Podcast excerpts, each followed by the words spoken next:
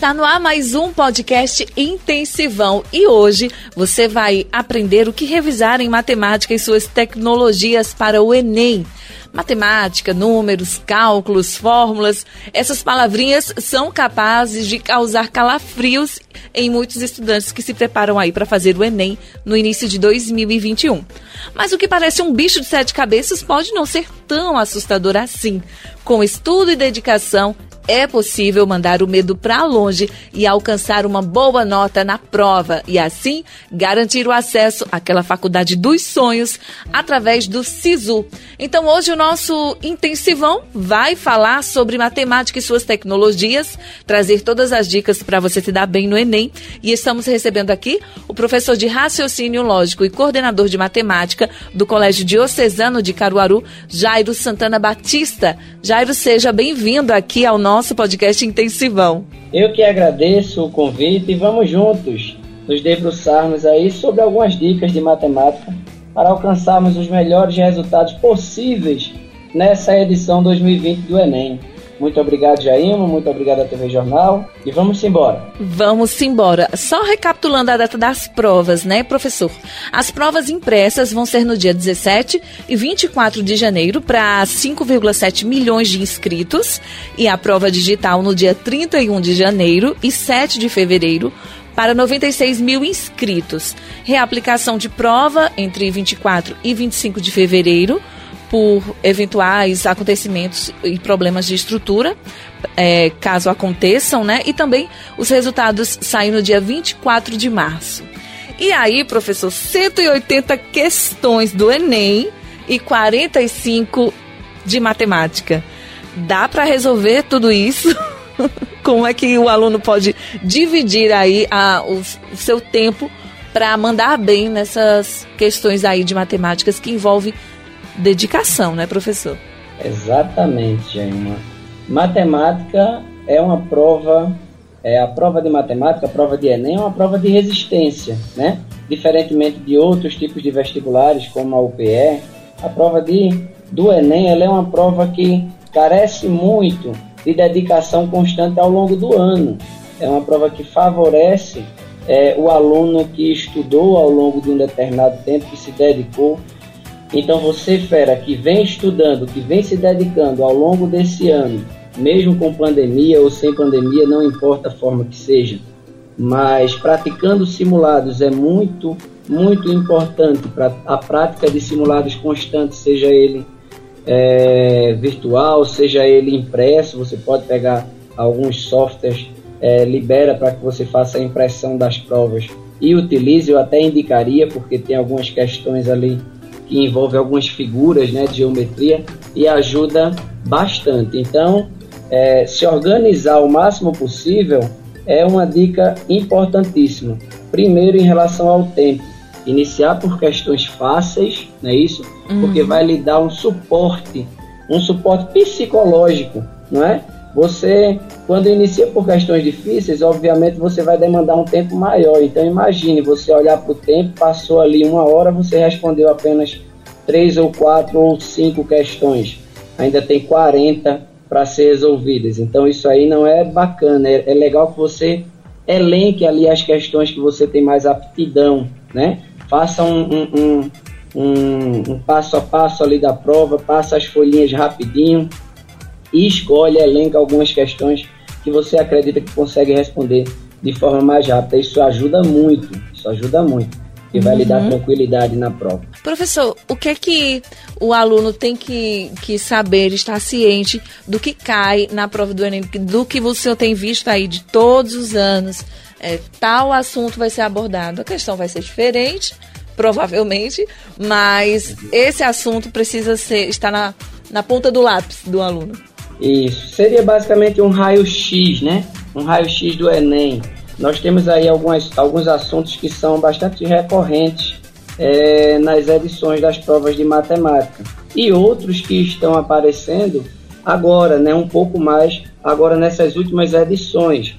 É, eu diria que a matemática básica e a geometria são carros-chefes da prova, tá? Então a matemática básica ali que, que envolve os assuntos do ensino fundamental anos finais, né, dos sextos anos até os nonos anos, como também as questões que trabalham com geometria, são os conteúdos básicos, né? Você contempla ali pelo menos algo em torno de umas 20 questões que são trabalhadas com esses dois conteúdos. E isso eu estou falando de 20 questões em, em, numa demanda de 45. É muita coisa, muita. tá? Uhum. Então, é realmente o, o, o, conteúdo que é mais atraente. Outros assuntos também, Jailma, que vem caindo mais constantemente é o assunto, por exemplo, de logaritmo e aí nós estamos tratando de um conteúdo de alto nível, né?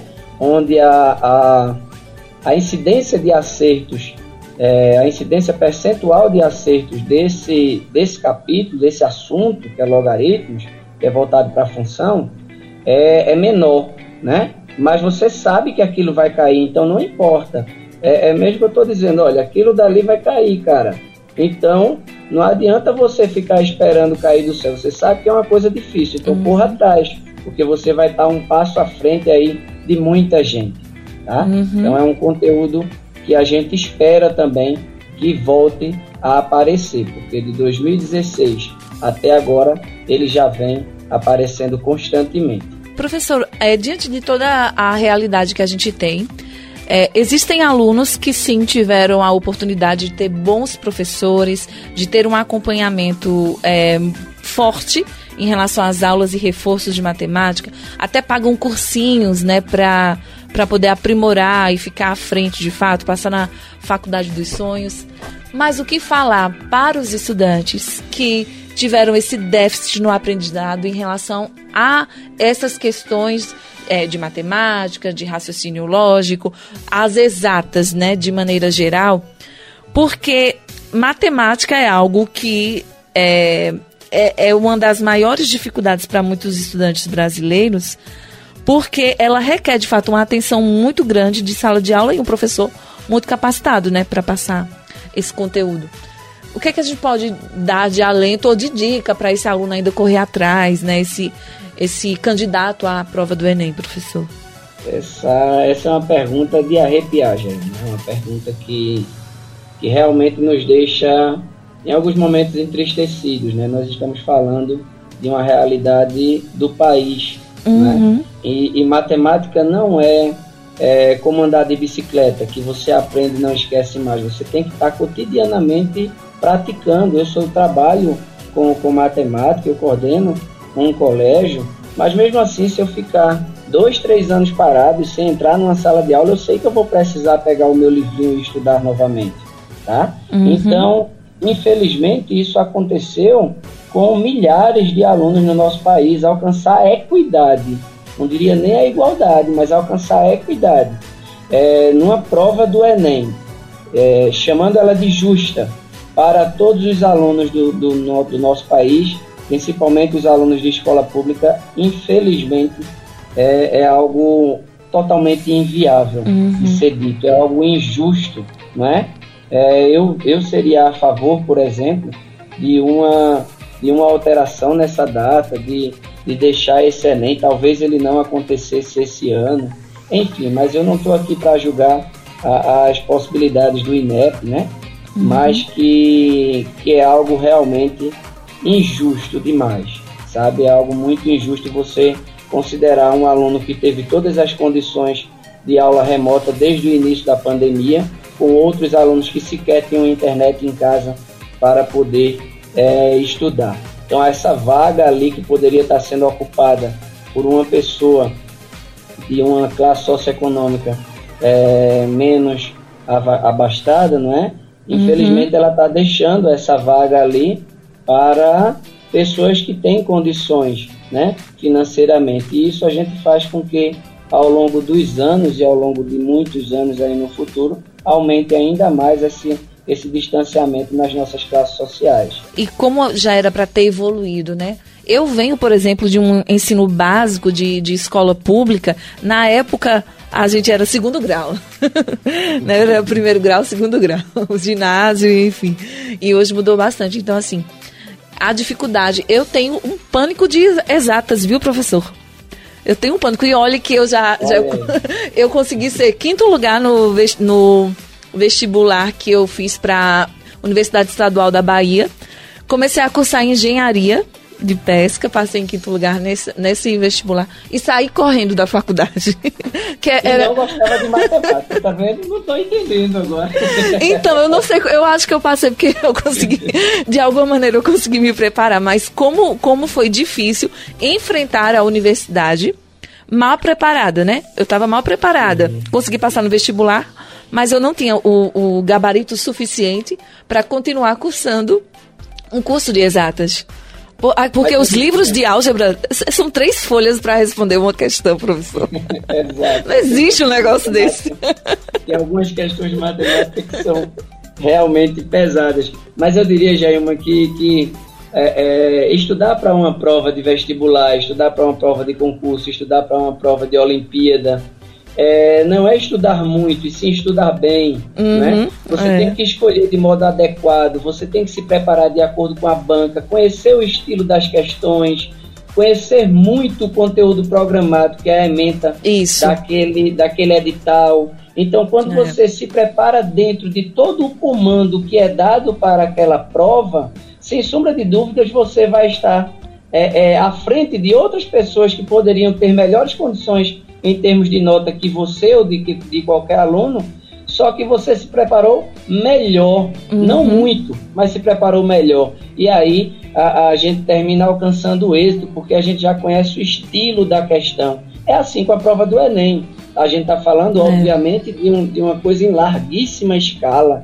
Não é? é? Então, praticamente todos já conhecem o estilo da prova do Enem. A matemática, você não vai esperar uma questão factual, que é uma questão factual, seria uma questão pura, matemática pura e aplicada. Uhum. Não, você vai esperar uma contextualização, uma coisa bem bacana, onde a gente possa ver a matemática sendo aplicada ali. Então, é isso, é a gente conseguir, de certa forma, entender a proposta. Você tem que ser bem esperto, né, professor? Exatamente, Jaime, exatamente.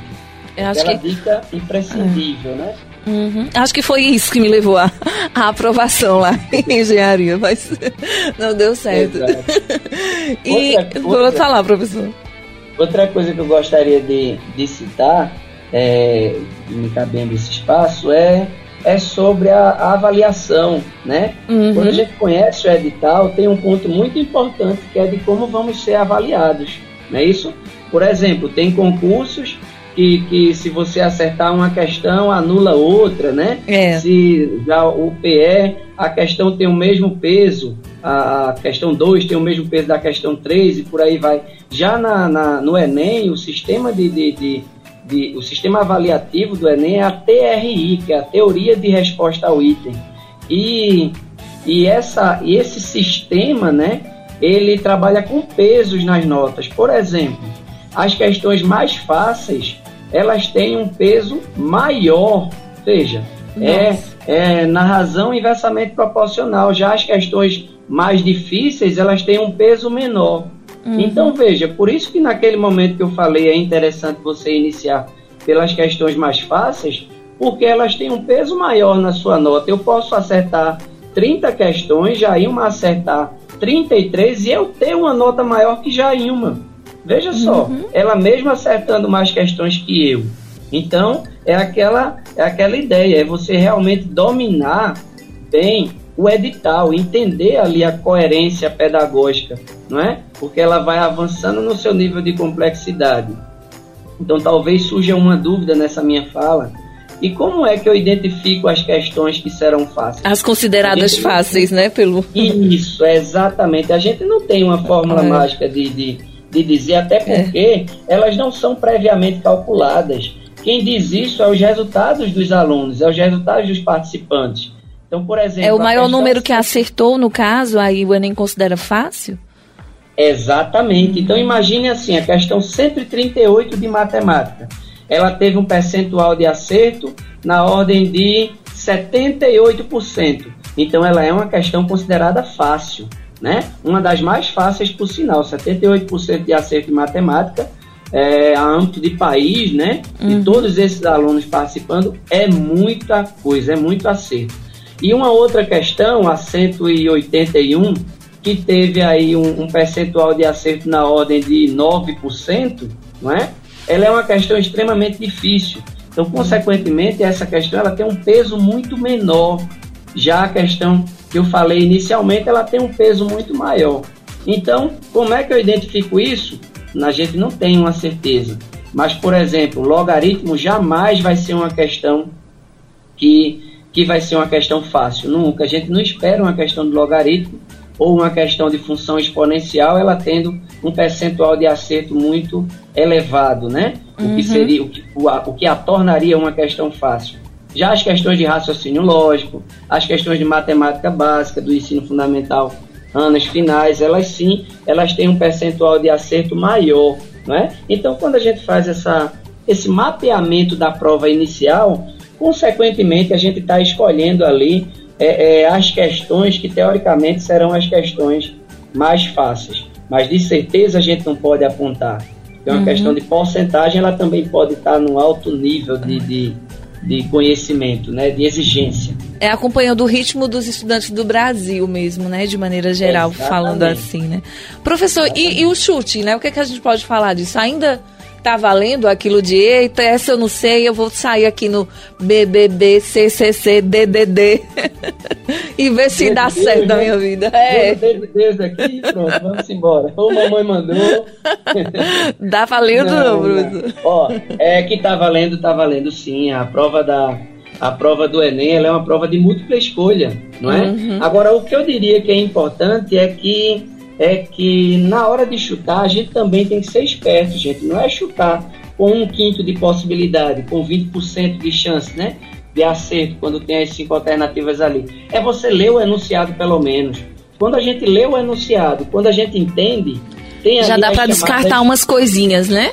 Exatamente. E quando você descarta, por exemplo, duas alternativas que normalmente uma você descarta de cara quando você entende o enunciado. Uhum. Uma outra você já fica naquela, oxe, essa daqui eu não vou chutar. Então você, a sua chance de acerto que era de 20%, ela já passa a ser de um terço, né? Só restou três ali porque você eliminou duas. Então a, as suas chances de, de acertar elas já aumentam. Então até para chutar a gente precisa ser esperto. A gente precisa ler, entender o enunciado. Então, raciocínio lógico ajuda muito nisso. Quando a gente aprende a se concentrar melhor, a ler bem, a entender bem o que está sendo dito.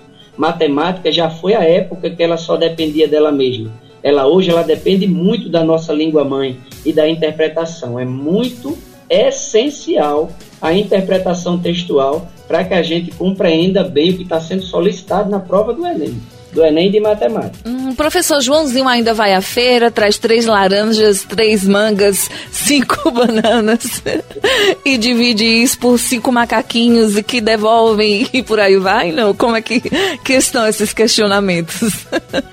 é, ainda é uma forma, é, eu diria, é, antiga que ainda se utiliza. O, o, aspecto tradicional, a matemática tradicional, ela não deixa de existir. Ela, né? Isso é uma magia, né? Quando a gente fala de matemática, a gente sempre lembra de Joãozinho na matemática, né? E que ele sempre foi à feira. Joãozinho é um menininho educado e prendado. Isso, Joãozinho e o XY é a, a, ah, meu Deus. A, a, matemática pura, né? Aquela matemática, o professor entrou na sala e ele dizia, eu sei que ele vai falar de X, eu sei que ele vai falar de Y, eu sei que ele vai citar Joãozinho em algum momento. É, ai, é desse por aí esse formato. Mas claro que com o tempo a gente vai, e, e, e com o avanço, né? Até com a pandemia, né?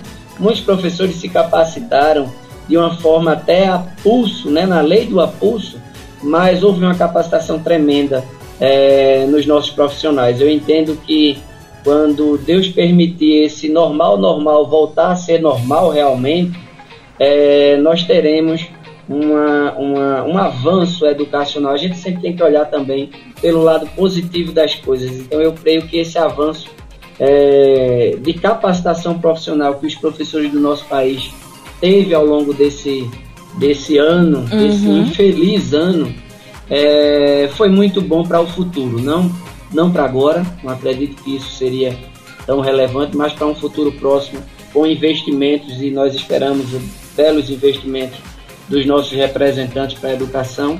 Acredito que num futuro próximo aí nós iremos colher frutos, né? Iremos passar essa fase, superar essas defasagens que, que foram criadas nesse ano para que nós possamos realmente é, avançar mais em termos tecnológicos na, na matemática para que Joãozinho fique um pouco de lado, o XY também apareça menos e a gente consiga mostrar a coisa mais na prática. E se a gente for fazer uma um, traçar um panorama do que trouxe de positivo a, a pandemia, nós de repente tivemos que viver o mundo dos Jetsons mesmo, né? Estudar pela internet, viver através do computador, aprender através de um computador, porque o EAD, né, o, o ensino à distância já trazia um pouco isso, mas não era uma realidade do Brasil, né?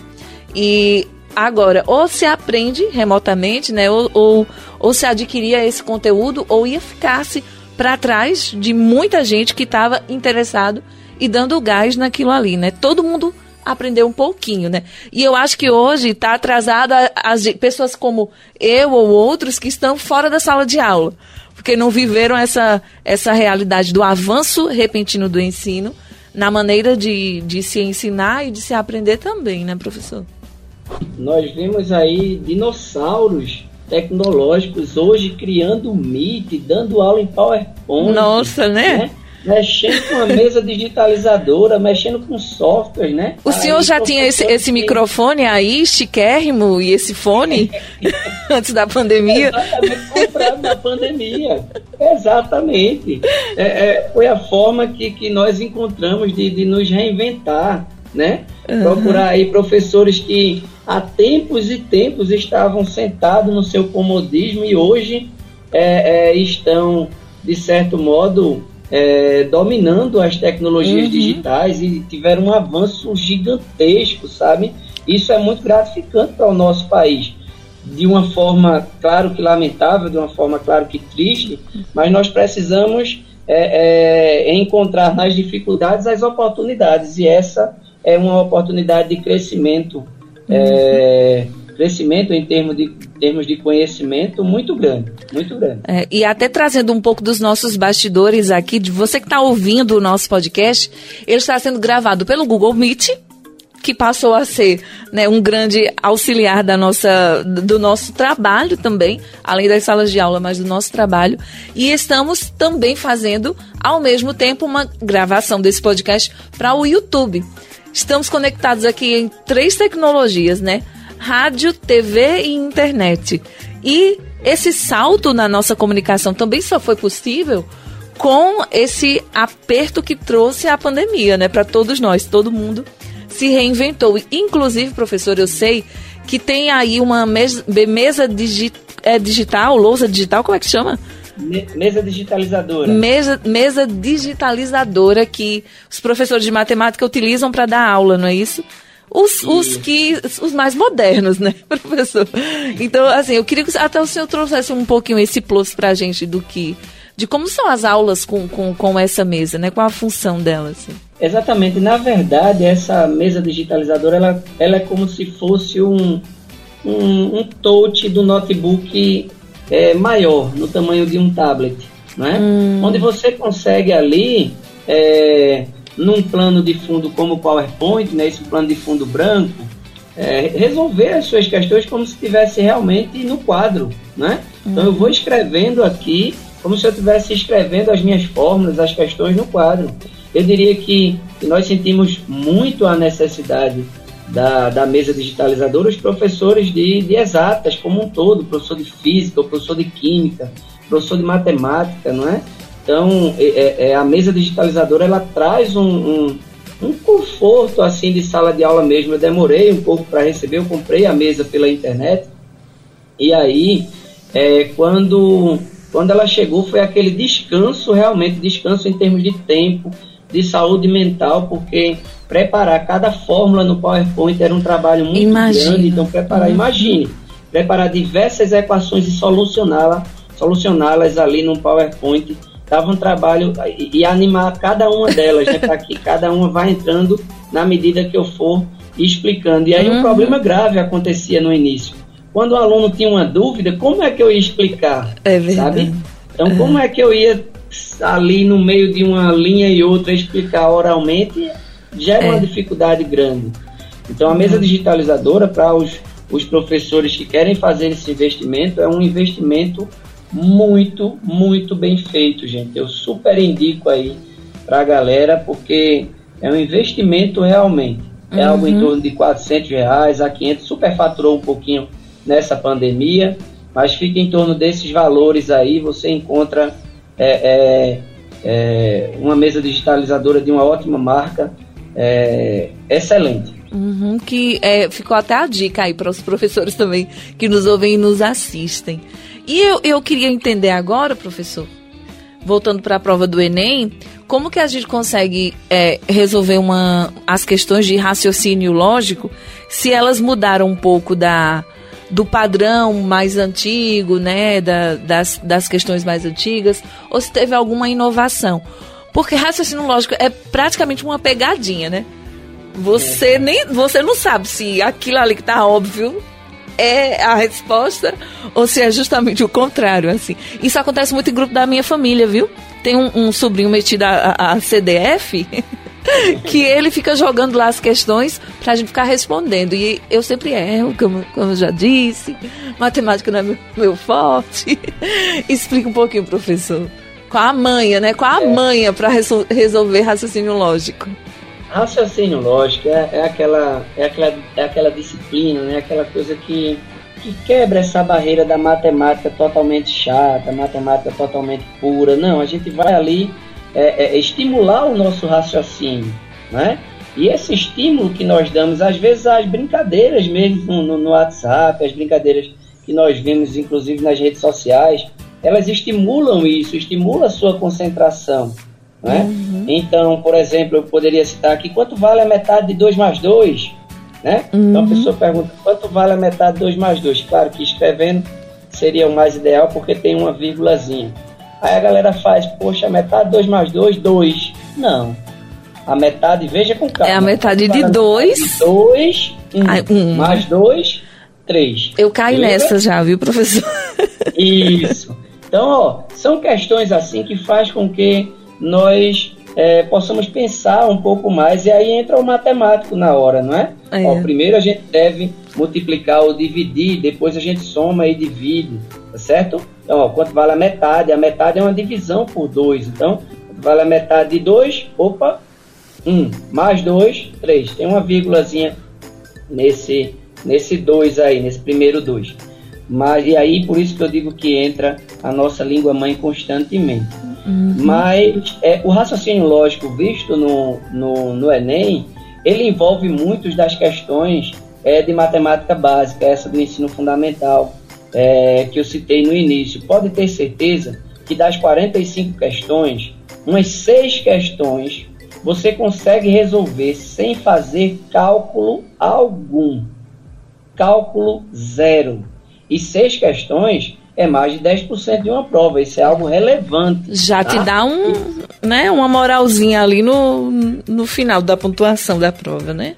Exatamente. E é, e é só leitura. É só leitura. É como se você tivesse aqui só lendo a questão e entendendo. No máximo, no máximo, um aluno ou outro ele vai precisar fazer uma operação, uma multiplicação, uma divisão, uma potência e já soluciona o problema e, outros, e outras questões sequer precisam disso, né? Uhum. Sequer precisam disso. Então, é, é, é, muito importante esse entendimento do enunciado. É, eu diria que é, que é fundamental, é necessário, é, é imprescindível. Você não tem como responder às provas do Enem se não compreender é, o enunciado como um todo. Leia, releia a questão, volte para a pergunta novamente, grife o que está sendo relevante ali na sua leitura do enunciado, né? Uhum. E coloque marcações mesmo, leve, leve o que você puder, claro, mediante a, o, o, o que está é permitido, né? disponível, né? permitido, mas as marcações no enunciado é algo fundamental, é algo fundamental, porque tem uma coisa chamada que é distrator, que, por exemplo, no final da conta você precisa dividir por dois e lá tem a conta, tem a alternativa sem a divisão por dois também. Então uhum. isso é o chamado distrator do Enem. É muito comum isso acontecer. Tá? A resposta é 2, mas tinha lá o número 4 também como alternativa. E se você esquecer de fazer essa divisão por dois, você termina marcando a alternativa incorreta que corresponde ao número 4 ali, o que faz com que é, é, é, você perda aí uma questão do nível fácil que vale muito ponto. Isso não é bom. Uhum. Isso não é bom. Professor, tem algum, alguma maneira de se preparar para essas questões de raciocínio lógico?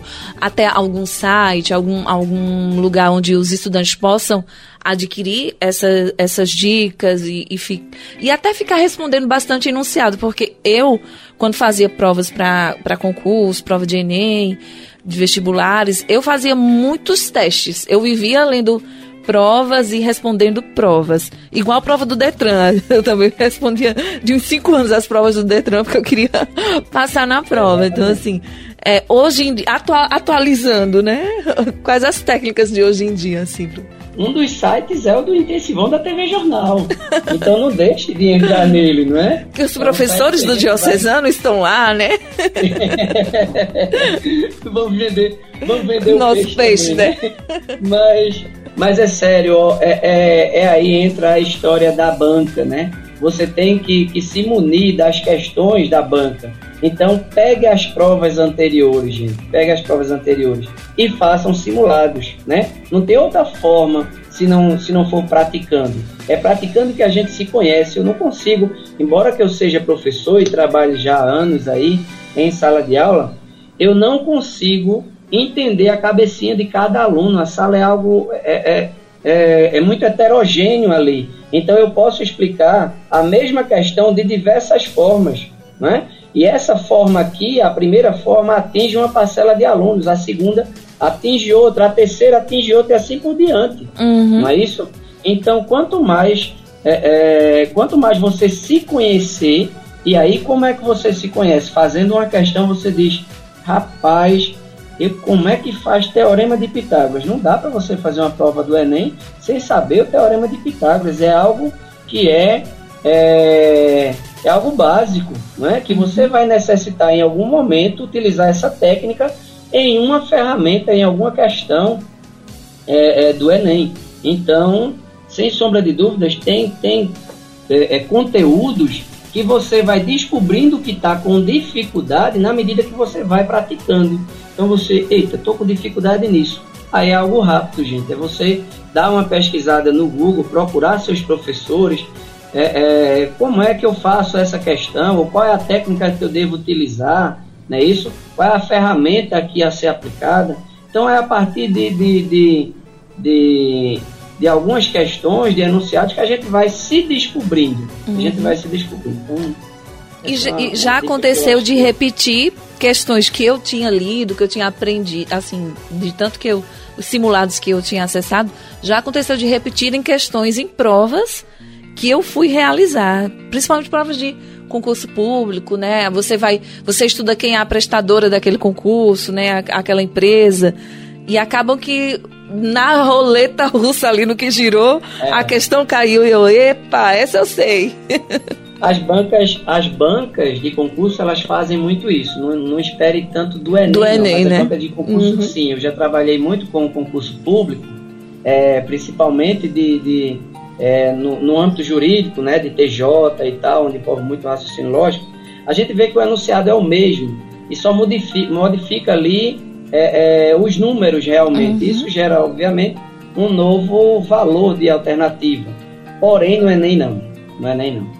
Você pode esperar a mesma técnica sendo aplicada, o mesmo conteúdo ali recorrente, né? Mas não a mesma aparecendo questão, né? diversas né? vezes, mas como são questões extremamente contextualizadas, uhum. é, dificilmente a gente vai ter uma questão é, modificando apenas os números ali, o mesmo enunciado. Parecidas, sim, bastante parecidas, o estilo, a mesma ferramenta sendo aplicada, a mesma coisa você vai fazer, porém com a situação diferente. Eu posso falar de área é, do piso da minha casa, quanto eu vou utilizar aqui de porcelanato né, né, nessa minha sala, por exemplo, como eu posso falar da área é, de, do, do teto, quanto eu vou pintar, entende? Uhum. Eu vou comprar porcelanato, mas também eu vou precisar comprar tintas, né? E a tinta eu vou precisar dar duas demãos, então aí você vai calcular a área e vai duplicar. Então é praticamente a mesma coisa que a gente está falando, porém uhum. com contextos diferentes. Saudades de engenharia que eu fazia esses cálculos aí, professor. Professor Jairo, a gente vai encerrar o nosso podcast por aqui, mas aí o pessoal que quiser um conteúdo exclusivo, nós vamos continuar o nosso bate-papo lá no YouTube. Então, professor, considerações finais aí, um abraço pro pessoal que ficou nos ouvindo aqui no nosso podcast, que pegou as dicas com o senhor, né?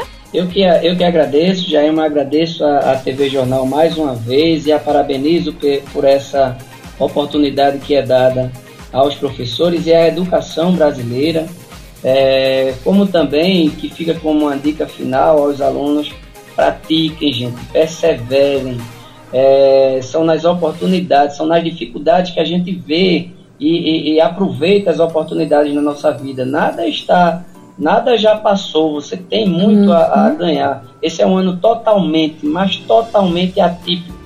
Nós não temos previsões alguma de como vai ser é, é, as classificações, né, os premiados no SISU. É isso, uhum. aqueles que vão alcançar as suas metas e seus objetivos. Então, tentem, pratiquem. Eu não gosto de matemática. Beleza, eu também não gostava de, de, de humanas, não. Eu consigo passar é, 3, 4 horas aqui resolvendo meus cálculos, mas eu não consigo passar uma hora estudando uma prova de humanas, lendo bastante. Então eu conheço o meu limite. Você conhecendo seus limites, você estará sendo produtivo. Produtividade é, é um ponto primordial para você alcançar os seus objetivos na vida, não só no Enem. Aê, Muito obrigado, Jailma. Eu que agradeço, professor Jairo, aí pela participação. É, essas e outras muitas informações, gente, sobre o Enem, você pode acompanhar nos aulões do Intensivão, também na telinha da TV Jornal Interior, nas nossas plataformas digitais do Sistema Jornal do Comércio de Comunicação. Os aulões serão realizados dias 9, 16 e 23 de janeiro. Nós convidamos todos vocês a partir das 12h30 time de professores incríveis que vão te ajudar aí nas revisões para o exame do Enem. O professor Jairo vai estar lá com a gente também. Vocês não percam e podem ter acesso a essas e outras dicas lá no site do Intensivão, tá bom? Gente, encerrando por aqui o nosso podcast. Obrigada a todos vocês pelo carinho da audiência. Eu sou Jailma Barbosa. Você também me encontra lá nas redes sociais, tá bom? Intensivão SJCC. Oferecimento Colégio Diocesano de Caruaru, um colégio para a vida toda.